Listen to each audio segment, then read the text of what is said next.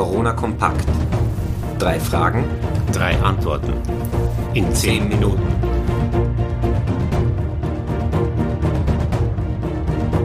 Herzlich willkommen zu einer neuen Folge des Podcasts Corona kompakt. Ja, liebe Zuhörerinnen und Zuhörer, Heute befassen wir uns mit einem sehr spannenden Thema, das auch für uns sehr spannend ist, nämlich das Impfen von Kindern. Das ist für uns deswegen so interessant, weil wir natürlich beide als Kinderärzte sehr an dem Wohl und der Gesundheit von Kindern interessiert sind. Zum anderen aber auch, weil dies ja doch ein Thema ist, das in den letzten Wochen sehr kontrovers in den Medien diskutiert wurde. So hörte man auch Aussagen über, sollen jetzt Kinder die nächsten Versuchskaninchen werden oder hat man Aussagen besorgter Eltern gehört, meine Kinder lasse ich sicher nicht impfen? Das möchten wir mit den folgenden drei Fragen heute abklären. Warum sollen wir Kinder und Jugendliche impfen? Ist es überhaupt sicher, Kinder und Jugendliche zu impfen? Und wann wird es soweit sein, dass Kinder und Jugendliche geimpft werden können? Also Kali, warum sollten wir Kinder und Jugendliche impfen? Immerhin hören wir seit über einem Jahr, dass Kinder und Jugendliche eigentlich einen sehr milden bis asymptomatischen Verlauf an Covid-19 haben. Es ist schon richtig, dass Kinder nicht die sind, die am meisten am Infektionsgeschehen äh, verantwortlich sind. Aber nichtsdestotrotz haben sie ihren Anteil und wie auch die Schuluntersuchungen in den letzten Wochen und Monaten in Österreich gezeigt haben, Kinder sind solche Personen, die Infektionen weitergeben, die selber infiziert sind, auch wenn sie seltener erkranken.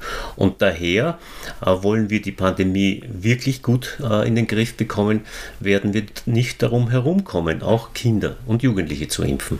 Das heißt, es gibt hier eigentlich zwei wesentliche Argumente. Zum einen den Schutz der Kinder im Einzelnen, weil es hier doch wenige Kinder gibt, die einen schweren Verlauf haben können und zum anderen aber auch der Schutz der Allgemeinbevölkerung, also die Herdenimmunität. Gehen wir auf den Schutz der Einzelnen nochmal ein. Warum sollten sich Kinder impfen lassen, wo man doch hört, dass die meisten einen asymptomatischen Verlauf haben? Es ist zwar richtig, dass sehr, sehr viele Kinder überhaupt nicht krank werden, wenn sie infiziert sind, aber es gibt doch einen erklecklichen Anteil auch an Kindern, die einerseits krank werden und die vor allem im Anschluss an die akute Erkrankung schwer krank werden an einem neuen Krankheitsbild, das man Miss C nennt. Und darüber hinaus auch äh, wird diskutiert, zunehmend mehr, Daten zeigen, dass es auch Long-Covid-Erkrankungen bei Kindern gibt. Zum MIS C, Matthias, kannst du ja was sagen, weil an der Universitätsklinik für Kinder- und Jugendheilkunde im AK Wien ja doch eine ganze Reihe von solchen Kindern betreut worden sind und betreut werden. So ist es, ja. Das MIS-C steht für Multisystem Inflammatory Syndrome in Children und ist auch Gott sei Dank in sich gesehen ein sehr seltenes Krankheitsbild. Aber so muss man auch sagen, in der ersten Krankheitswelle haben wir eigentlich nahezu keine Kinder mit dieser Erkrankung gesehen und in der zweiten doch einige mehr. So habe ich in den letzten Monaten doch 20 bis 30 Kinder mit diesem Krankheitsbild gesehen. Und was man auch bedenken muss, ist, werden die Maßnahmen weiter zurückgenommen, weil ein Großteil der Bevölkerung geimpft ist, so werden doch immer mehr Kinder an Corona erkranken, durchaus auch einen asymptomatischen Verlauf haben. Aber dann werden auch immer mehr Kinder möglicherweise eben dieses MIS-C bekommen. Dabei handelt es sich eben um eine autoimmunologische Erkrankung, bei der es zu einer generalisierten Entzündungssituation im Körper kommt. Das hat auch gar nicht damit zu tun, ob die Kinder zuvor einen symptomatischen oder asymptomatischen Verlauf an Corona hatten. Und vier bis acht Wochen nach der Corona-Infektion kommt es dann eben zu dieser Entzündungsreaktion. Wir können dann bei diesen Kindern meistens auch Antikörper gegen Corona feststellen. Also es gibt diesen ganz klaren Zusammenhang. Und es ist doch eine schwere Beteiligung des ganzen Körpers. So kann es zu einer schweren Einschränkung der Herzfunktion kommen, zu einem Abfall des Blutdrucks, aber auch zu einer Beteiligung des Darms, der Niere oder des Gehirns.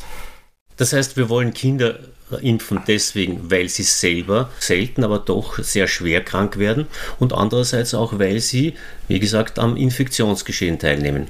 Und das Zweite wahrscheinlich immer mehr, je mehr Erwachsene geimpft sind, umso mehr äh, Kinder sind dann die, die die Infektion weitergeben. Genau, bei anderen Erkrankungen wissen wir das ja sehr gut. Influenza zum Beispiel sehen wir immer einen Anstieg der Influenza-Fälle vor Weihnachten und mit Beginn der Schulferien kommt es meistens zu einem zwischenzeitlichen Absinken.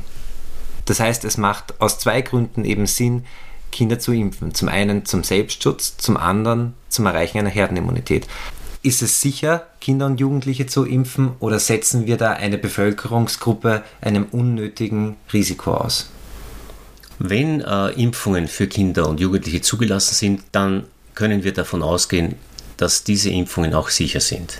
Impfungen für Kinder und Jugendliche werden ja derzeit schon getestet. Das heißt, es gibt schon äh, Studien, die mit äh, Impfstoffen für Kinder laufen. Es gibt noch keine zugelassenen Impfstoffe derzeit, aber es ist in den nächsten Monaten zu erwarten, dass wir gute Daten bekommen, was die Immunogenität betrifft, das heißt, was die Antikörperbildung bei Kindern und Jugendlichen betrifft und auch was die Reaktogenität, die Sicherheit betrifft. Wenn diese Daten so sind, dass sie alle Auflagen erfüllen, dann können wir ausgehen davon, dass erstens die Impfungen sicher sind, zweitens, dass sie wirksam sind und drittens, dass es dann Sinn macht, diese Impfungen auch den Kindern und Jugendlichen zu geben. Der Ablauf bei Studien mit Kindern und Jugendlichen ist so wie bei allen Studien, wobei bei den Studien mit Jugendlichen zwischen 11 und 16 bzw. 18 Jahren keine Dosisfindungsstudien mehr gemacht werden, sondern wahrscheinlich die Dosierungen von den Erwachsenenimpfungen verwendet werden. Bei den jüngeren Altersgruppen aber werden schon Studien gemacht, bei denen auch mit unterschiedlichen Dosierungen gearbeitet wird. Das heißt, es wird ein optimales Verhältnis gesucht zwischen der Menge an Antigen, die man mit der Impfung zuführt, das ist zum Beispiel bei den mRNA-Impfstoffen die Menge von RNA, und sich ansieht, wie die Impfreaktogenität ist. Das heißt, wie viele und wie häufig Impfreaktionen auftreten. Optimal ist natürlich ein Impfstoff dann, wenn die Antigenmenge, die verwendet wird, möglichst gering ist, aber doch einen hohen Schutzgrad sichert und gleichzeitig damit möglichst wenig Impfreaktionen hervorgerufen werden. Bei den Impfstoffen für Kinder und Jugendliche werden auch nicht mehr 30.000 bis 40.000 Kinder oder Jugendliche geimpft, sondern nur mehr einige tausend, weil es nicht notwendig sein wird, wieder echte Wirksamkeitsstudien durchzuführen, sondern nur die Immunantworten auf die Impfungen selber untersucht werden. Und wenn die so sind, wie die, die man bei den Erwachsenen gefunden hat, dann kann man annehmen, dass sie die gleiche Schutzwirkung haben wie bei den Erwachsenenimpfungen. Das spart sehr viel Zeit, denn bei Wirksamkeitsstudien muss man ja sehr lange warten, bis eine gewisse Zahl an Corona-Infektionen aufgetreten sind. Und das dauert einige Monate. Teilweise werden jetzt ja schon Jugendliche auch gegen Corona geimpft. Dabei handelt es sich derzeit ausschließlich um den Impfstoff äh, von BioNTech Pfizer, der ist auch schon ab 16 zugelassen. Und wenn man jetzt die Daten von den Erwachsenen extrapoliert, ist wahrscheinlich davon auszugehen, dass der Impfstoff auch bei Kindern gut vertragen wird. Aber von unserer Seite als Kinderärzte sagen wir auch, ganz, ganz betont, dass Kinder keine kleinen Erwachsenen sind. Und deswegen braucht es diese Studien und deswegen ist auch abzuwarten, bis die Daten wirklich vorliegen, bevor man mit dem Impfen von Kindern beginnt. Die ersten Zwischenergebnisse gibt es auch schon für eine Impffirma.